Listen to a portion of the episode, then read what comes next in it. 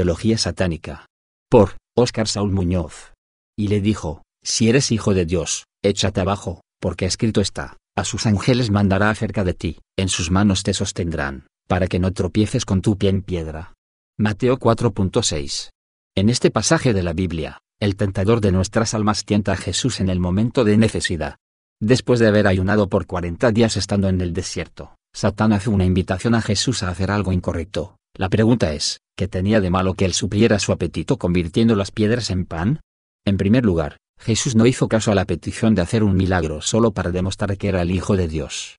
En segundo lugar, Jesús no cedió a las tentaciones y sugerencias de Lucifer, sería darle lugar y obedecer a sus sutilezas.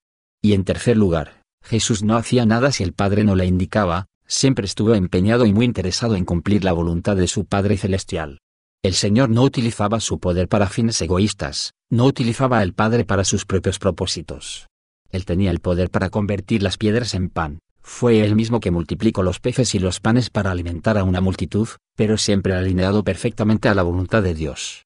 Notamos enseguida la astucia del padre de mentira, y el conocimiento que tiene de la palabra de Dios, pues inmediatamente, después de que Jesús le argumentara que no solo de pan vivirá el hombre, citando una porción del libro de Deuteronomio, Satán intenta argumentar con otra porción de la escritura, usando un verso de los Salmos capítulo 91.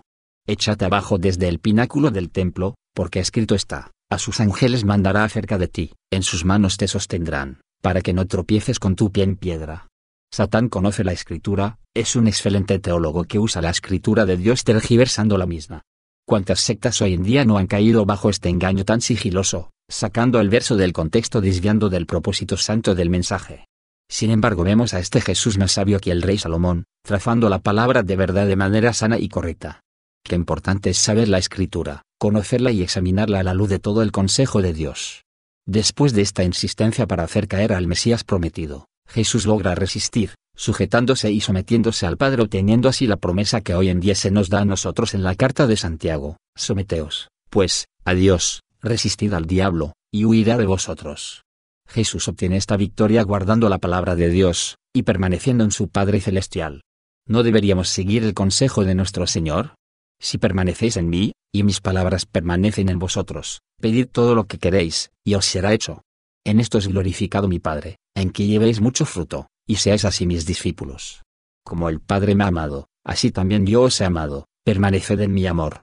Si guardaréis mis mandamientos, permaneceréis en mi amor, así como yo he guardado los mandamientos de mi Padre, y permanezco en su amor.